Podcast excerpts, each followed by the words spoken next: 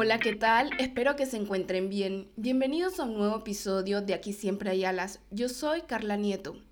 Hoy quiero hablarles de dónde viene el nombre Aquí siempre hay alas y de su significado a mi punto de vista.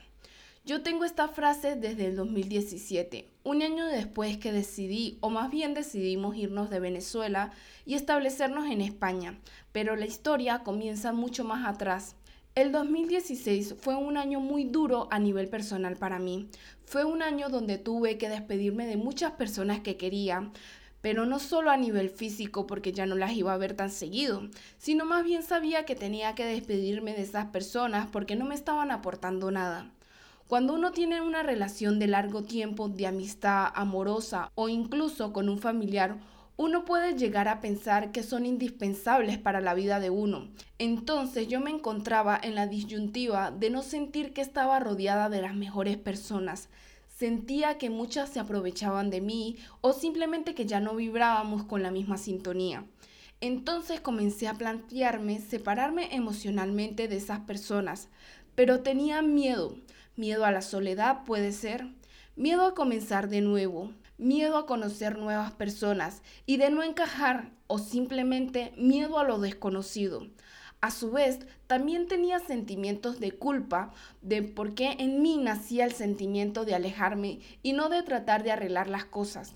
Como por un lado yo tenía miedo y por el otro culpa, yo intenté muchas veces de arreglar las cosas, de alimentar estas relaciones y gastaba muchísima de mi energía en eso. Era un proceso sumamente agotador. Incluso las personas que entraban a mi vida, yo inconscientemente las rechazaba. Supongo que mi inconsciente decía, para más de lo mismo, mejor no. Arrastré esto por muchos años donde yo sentía que no era capaz de establecer una buena relación con las personas, porque no era capaz de ver las buenas intenciones de las personas, porque tal vez había visto que se aprovechaban de mí en muchos aspectos, o qué sé yo, era una historia mal contada que yo tenía en mi cabeza. Sumado a la crisis que había en ese momento y que hoy en día sigue existiendo en Venezuela, yo a nivel energético me encontraba vibrando muy bajo. Me sentía triste, me sentía atascada, sentía que todo lo que hacía me salía al revés o de alguna otra forma simplemente las cosas no se me daban, no me salían por ningún lado. Yo sabía que no estaba bien sentirme así, entonces traté de buscar soluciones, pero no era capaz de ver una solución, no era capaz de ver más allá de mis ojos. En el 2015 viajé a Brasil por un intercambio y buscando nuevas experiencias, porque como les digo, yo sabía que no estaba bien sentirme tan mal por todo y sentirme tan frustrada, aparte de una persona súper joven, con toda una vida por delante y sintiéndose tan frustrada no era normal. Yo lo sabía, yo estaba consciente de esto.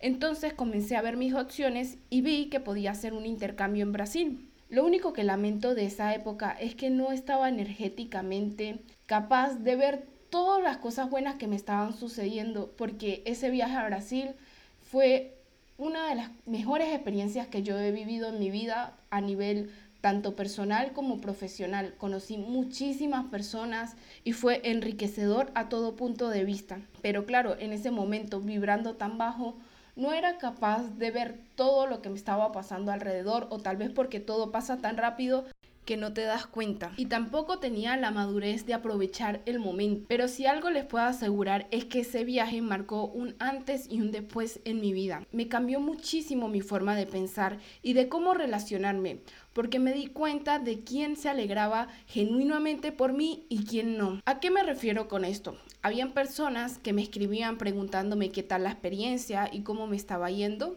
y otras solo me escribían para hablarme de problemas, para traerme preocupaciones que yo en ese momento no podía arreglar porque estaba muy lejos y algunas otras personas cercanas ni siquiera me escribieron. Yo recuerdo que estaba en una tienda en Río de Janeiro comprando unos llaveros para mis amigos y para mi familia y de repente tenía en la mano, qué sé yo, unos 10 o 15 llaveros y de pronto me dije, pero vamos a ver Carla, con este dinero puedes comprarte una campiniña o lo que sea, que la mayoría de las personas a las que les quieres llevar esos llaveros ni siquiera te han escrito para ver cómo estás. Terminé comprando solo tres. ¿Y saben qué es lo más cómico? Cuando llegué a Venezuela, muchas personas me escribieron para vernos, incluso entre chiste y chiste me preguntaban qué les había llevado.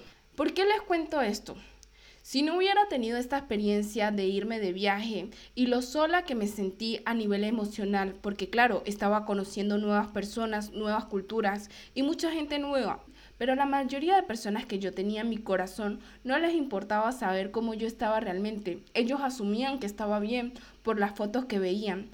Pero si no me hubiera visto sola y que podía estar bien sin estas personas, tal vez nunca hubiera decidido irme de Venezuela. De hecho, cuando llegué de Brasil, a Venezuela, yo ya tenía claro que yo quería emigrar, que yo quería irme de Venezuela y que quería conocer más. Porque como les dije, yo estaba tratando de revivir relaciones marchitas. Estaba vibrando tan bajo que no me daba cuenta que eso ya no tenía solución y que la que tenía que salir de eso era yo, porque a mí era la que me estaba afectando. Las personas que te quieren y se preocupan por ti notan cuando estas cosas te pasan. Cuando uno está vibrando tan bajo, pierde la intuición, que simplemente es su yo más elevado. ¿No les ha pasado que en algún momento conocen a una persona y de entrada dicen que no, pero les dan una oportunidad a esa persona y a la final te das cuenta que no. Si algo yo les puedo decir de esa época era que tenía personas a mi alrededor que de una u otra forma hacían las cosas que yo más rechazaba y eso era lo que yo atraía. El poder ir a Brasil y poder ver todo como un espectador y no como una víctima me hizo darme cuenta que lo único que esas personas tenían en común era a mí. Yo era su única persona en común. Y eso lo único que significaba era que yo estaba trayendo ese tipo de personas a mi vida. La única responsable de mis vibraciones bajas era yo y nadie más que yo. Luego que volví a Venezuela comencé a analizar detenidamente las personas que tenía a mi alrededor y las situaciones que yo estaba viviendo que sentía que no podía cambiar y que me frustraban. La universidad se encontraba en paro. ¿Qué podía hacer yo en ese momento? Acostarme a dormir o aprovechar el tiempo, aprender un nuevo idioma, hacer cursos, tratar de emprender algo nuevo o aprender algo nuevo. No tenía dinero, entonces podía buscar un trabajo. Conseguir trabajo en Venezuela era sumamente complicado, pero no era imposible y yo en mi mente lo bloqueaba completamente. A medida que yo fui cambiando mi mentalidad, fueron apareciendo soluciones en mi vida. Por eso les digo, el universo siempre tiene las soluciones para lo que buscamos. A medida que yo vi viendo que las barreras que tenía eran más mentales, y que yo estaba estancada porque no era capaz de ver más allá, yo me tuve que dar cuenta que yo era la que estaba contándome historias de pobreza y que eso mismo no me hacía progresar, que eso mismo me tenía frustrada y que me tenía atascada y estancada en unas vibraciones bajas. Fui comenzando a expandir mi imaginación, comencé a diseñar en mi mente lo que quería hacer. ¿Cómo lo iba a hacer? No tenía ni idea pero comencé a visualizarme lejos del caos, lejos de esas personas que no me hacían bien, lejos de todas esas situaciones que me frustraban. Y de repente todo se fue destrabando y comencé a ver poco a poco la luz. Cuando se nos presenta la oportunidad de venirnos a España, teníamos absolutamente todo en contra. Pero yo tenía otra mentalidad, yo estaba segura que lo íbamos a lograr. ¿Cómo? Tampoco tenía ni idea. No teníamos dinero, no teníamos apoyo, lo único que teníamos era una admisión a la universidad y una carta de aceptación a un laboratorio de investigación y las ganas de querer salir de ese caos. Nada en el camino fue fácil, pero absolutamente nada. tocó trasnocharnos muchísimo, madrugar, estudiar tres veces más que la mayoría de los compañeros con los que estábamos. Nos tocó hacer esfuerzos que nunca habíamos hecho nos tocó trabajar en trabajos que nunca en Venezuela habíamos tenido que trabajar en eso. Y por supuesto que el trabajo no deshonra. A lo que quiero llegar con esto es que nos tocaba esforzarnos muchísimo más. Nada en el camino fue fácil. Yo nunca en mi vida había sido tan disciplinada como cuando llegué a España.